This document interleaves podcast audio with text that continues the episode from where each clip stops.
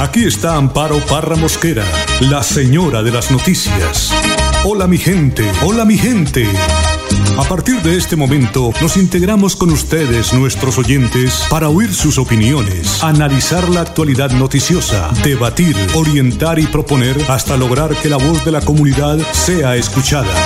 Hola mi gente, hola mi gente. 10 años en Melodía, la radio al servicio de la gente.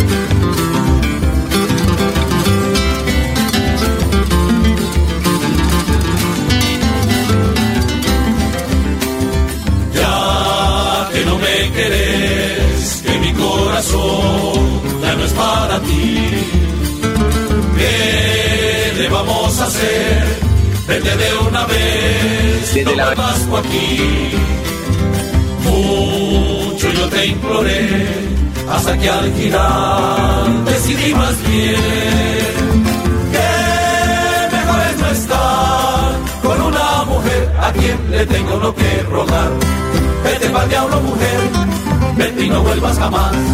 Llévate todos tus chilos que ya no los quiero volver ni a mirar. Vete que seas muy feliz.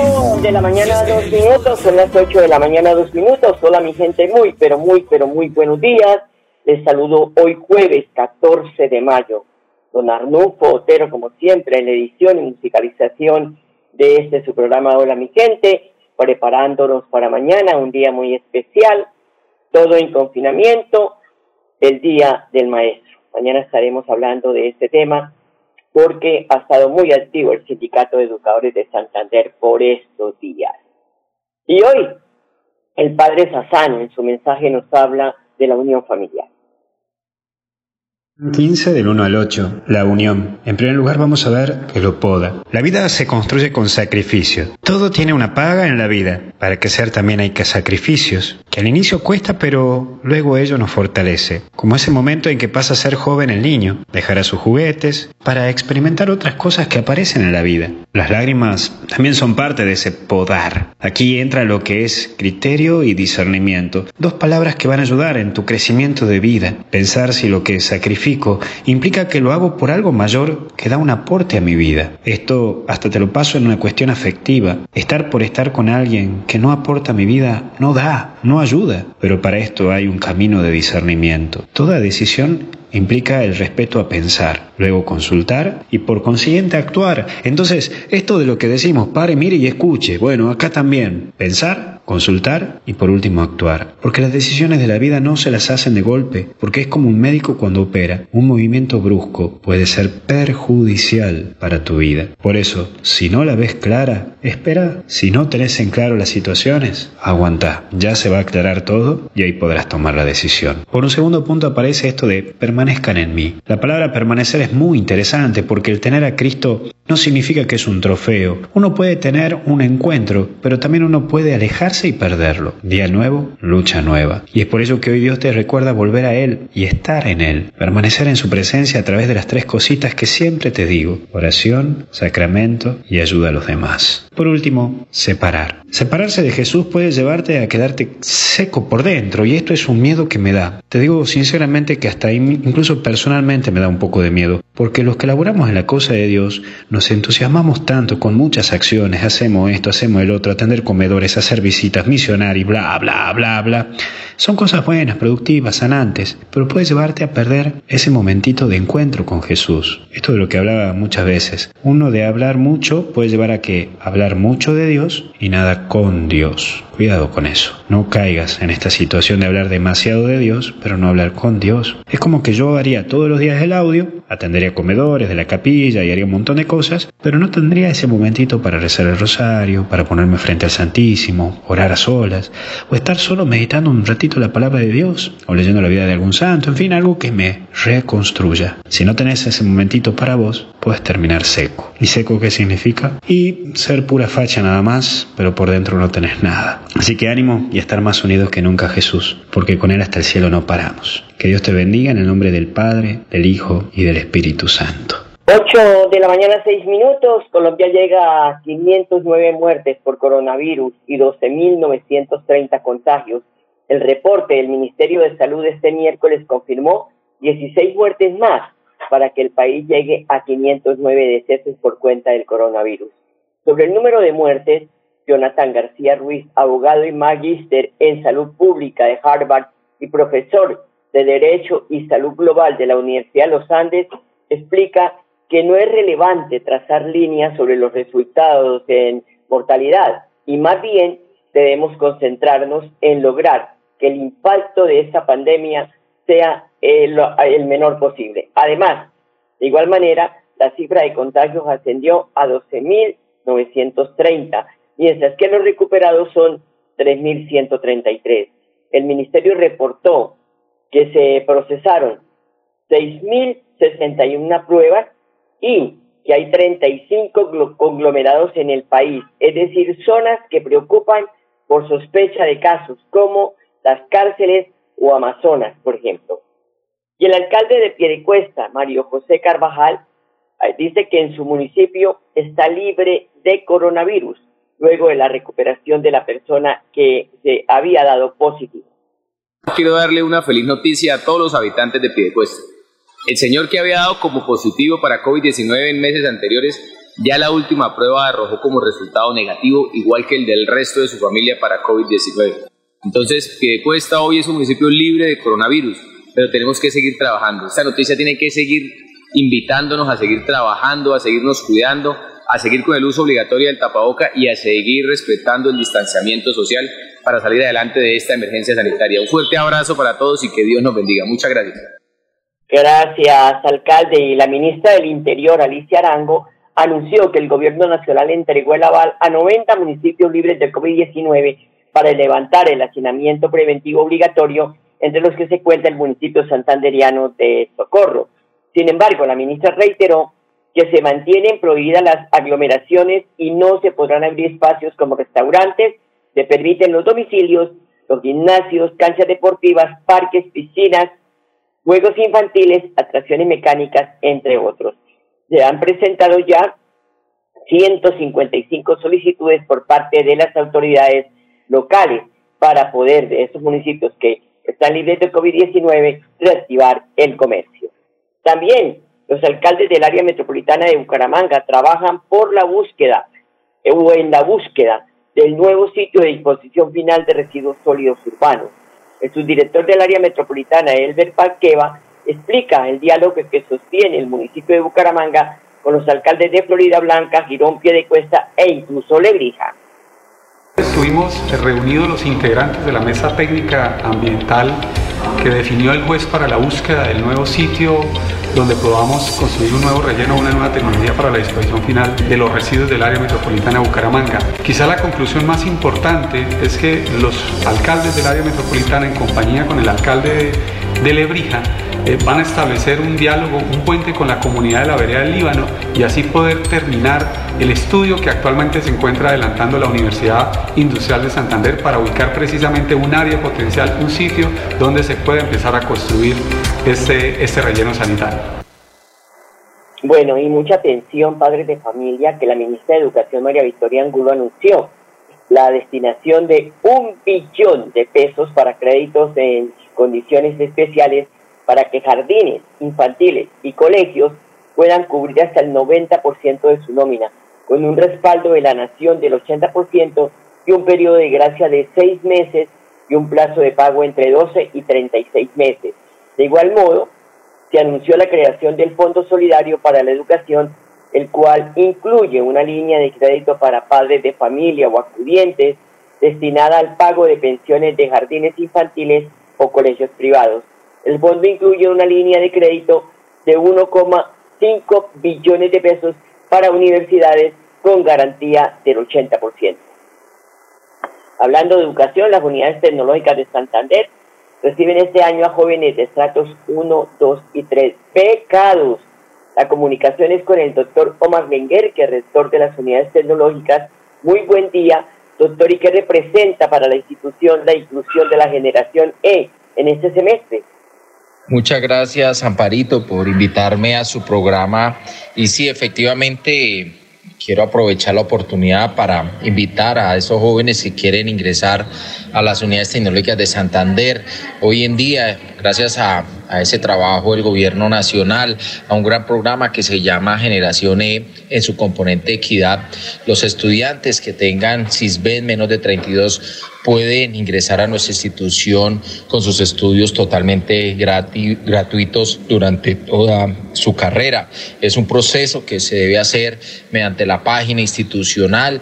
Eh, posteriormente se valida la información eh, en Bogotá en el Ministerio de Educación Nacional y de allí el estudiante puede tener el acceso a una educación gratuita, el cual pues es muy muy bueno para todos nuestros estudiantes, para esos muchachos que quieren ingresar a nuestra institución. Hoy en día son 18 programas los que tenemos para poder ofertar con calidad institucional. Estamos trabajando en la acreditación de un programa como lo es Ingeniería Electrónica y de allí el trabajo que hemos venido desarrollando en cuanto a los proyectos de investigación. Entonces, para ello, aprovecho esta oportunidad para decirles que están abiertas las inscripciones para esos aspirantes a Generación E a partir del 11 de mayo al 1 de julio. Sin embargo, pues eh, son unos cupos limitados por primera vez, empezaron a limitar los cupos. Tenemos mil estudiantes quiero decirles a todos los que nos escuchan en este momento, pues que el semestre anterior tuvimos cerca de 2.500 estudiantes en generación E.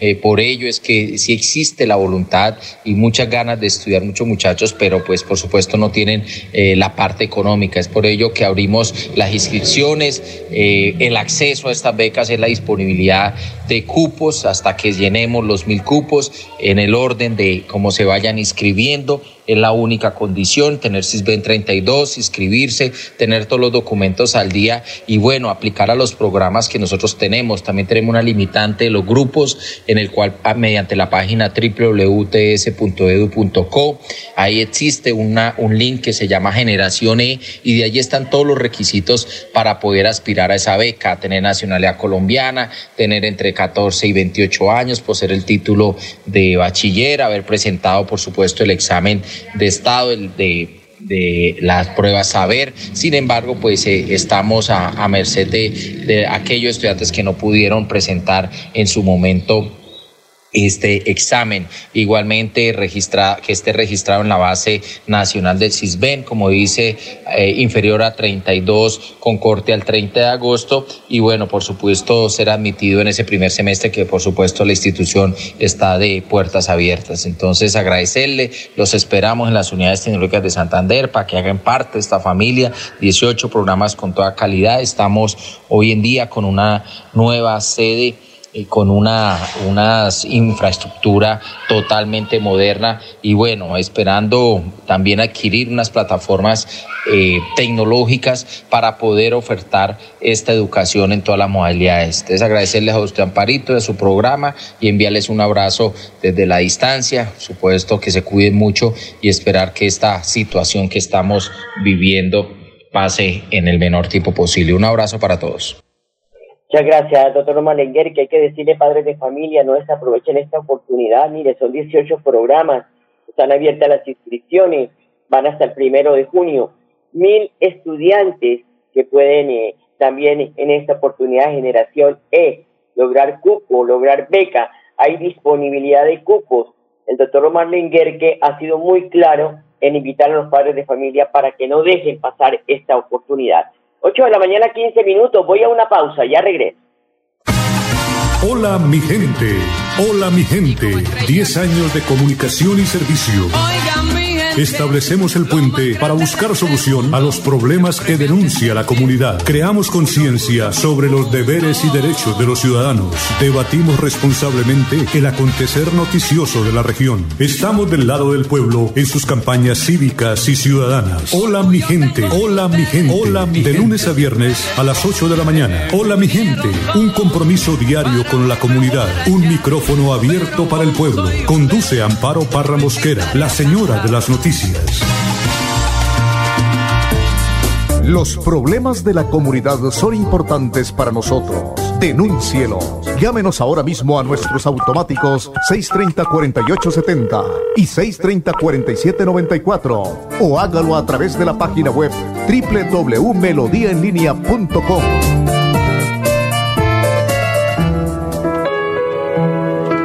La radio es vida.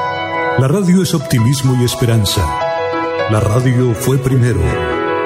La radio fue ayer, es hoy y será mañana. La radio, tu compañía de siempre. Somos la radio, somos la radio. Y hoy como siempre, entramos en tu casa porque somos parte de tu familia en esta lucha por la vida. Con Radio Melodía y Hola mi gente, quédate en casa.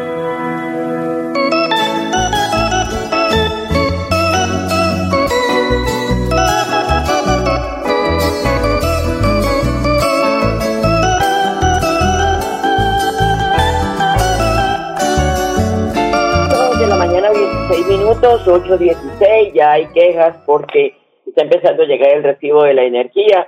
Vamos a hablar si, a ver si hablamos con el doctor Mauricio Montoya, gerente de la ESA, pues están facturando el periodo abril, eh, mayo, abril, eh, perdón, primero al 30 de abril, y dice la gente que muchos que no tuvieron su fábrica abierta, en fin, en la parte más bien comercial e industrial que llegaron caros los recibos. Vamos a ver qué nos dice la ESA frente a esas inquietudes que tienen los oyentes. Y buena noticia para Santander en medio de este confinamiento. Se dio apertura 40 kilómetros de la vía Barra- Bucaramanga-Barranca Bermeja, que disminuye entre 15 a 20 minutos el tiempo para llegar al puerto petrolero. El gobernador de Santander, Mauricio Aguilar, sobre la propuesta puesta en servicio de la vía relató.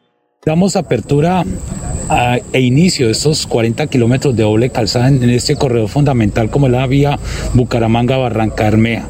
Una obra de gran impacto desarrollada y ejecutada por el concesionario Ruta del Cacao, donde hoy entra el servicio de los santanderianos, de los transportadores, de los diferentes conductores de, de vehículos automotores que podrán no solo hacer uso de este gran corredor, sino también ahorrarán tiempo alrededor de los 15 a 20 minutos en este gran corredor estratégico para el departamento de Santander. Sí, gracias eh, a la ANI, a la Agencia Nacional de Infraestructura, al concesionario Ruta del Cacao, se pudo habilitar el paso alterno eh, conocido en el puente de Caño Seco, donde hoy también, en, los próximos días, durante los próximos días, se habilitará ya para que el tráfico pesado pueda volver a usar este corredor entre Bucaramanga y Barrancarmeja. Normalmente lo tienen que hacer ir hasta San Alberto para poder llegar a la capital de nuestro país. Entonces es también una gran obra, más de 3 mil millones, 250 metros, unas especificaciones de un solo sentido, pero que también nos permite ya poner en funcionamiento este importante, este importante tráfico que, que sin duda también ahorrará tiempo, dinero y altos costos que sin duda pues tenía que generarse debido al, al corredor alterno que se tenía. Entonces creo que son obras importantes que hoy estamos entregando al departamento de Santander, a los usuarios y desde luego al sector transporte. Sí, este, estos primeros 40 kilómetros que construido por, por el concesionario Ruta del Cacao son alrededor de los 340 mil millones en estos primeros 40 kilómetros, sin duda que nos permiten ahorrar 15 a 20 minutos de, de tiempo en, en este gran, eh, gran corredor y sobre todo también esta obra ese paso alterno que se dio en el puente, en el sector conocido como Puente Caño Seco, que fue una inversión al- alrededor de los 3 mil millones, 250 metros,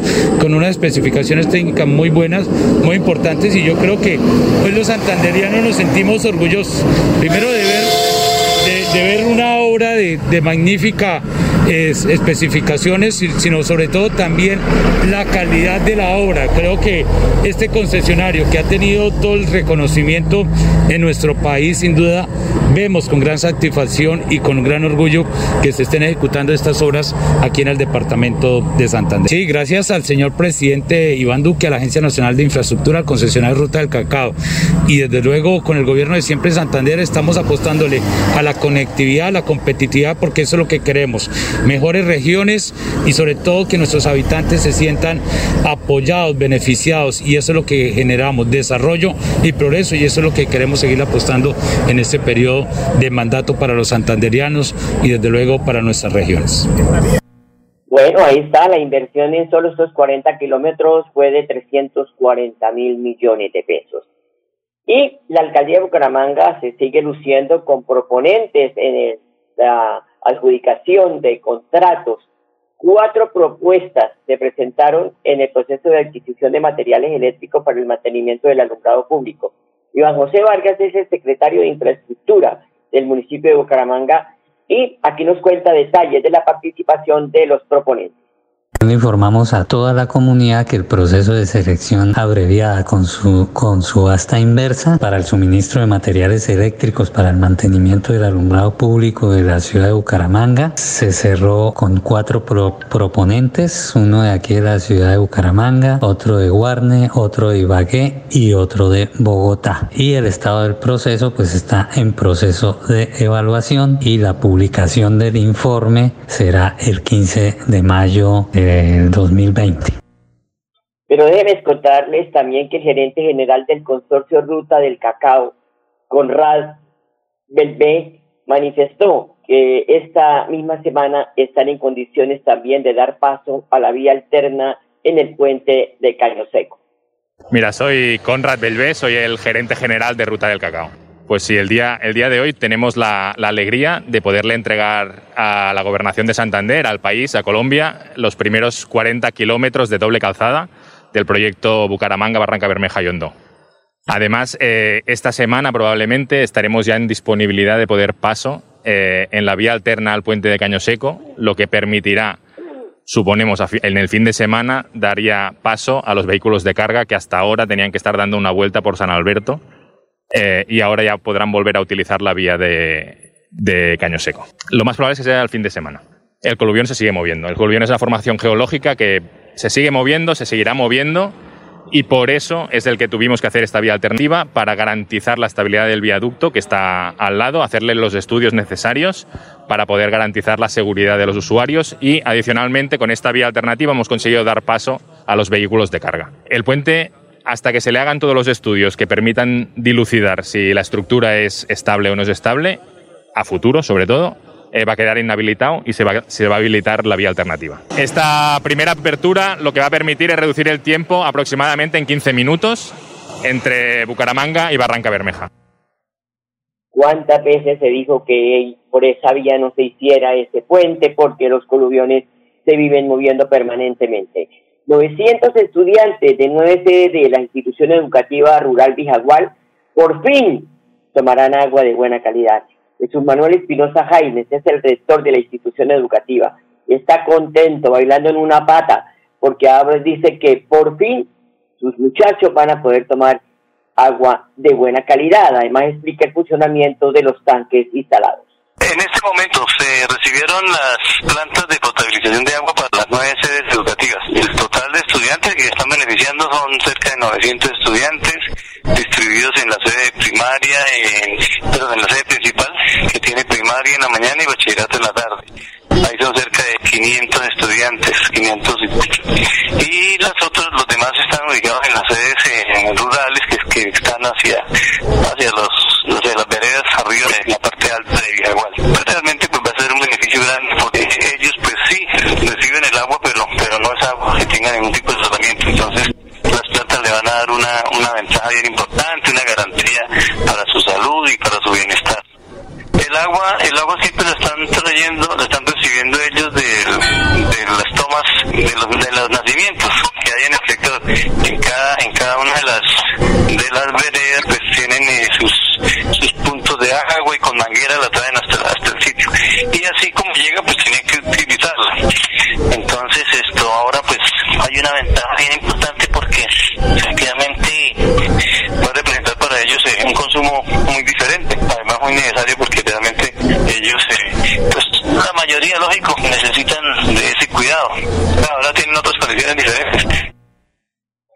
Bueno, no estaba muy bueno el audio, pero pues ahí por lo menos tenemos esa información muy importante para esta institución educativa, los niños del sector rural han estado tomando agua de pésima calidad.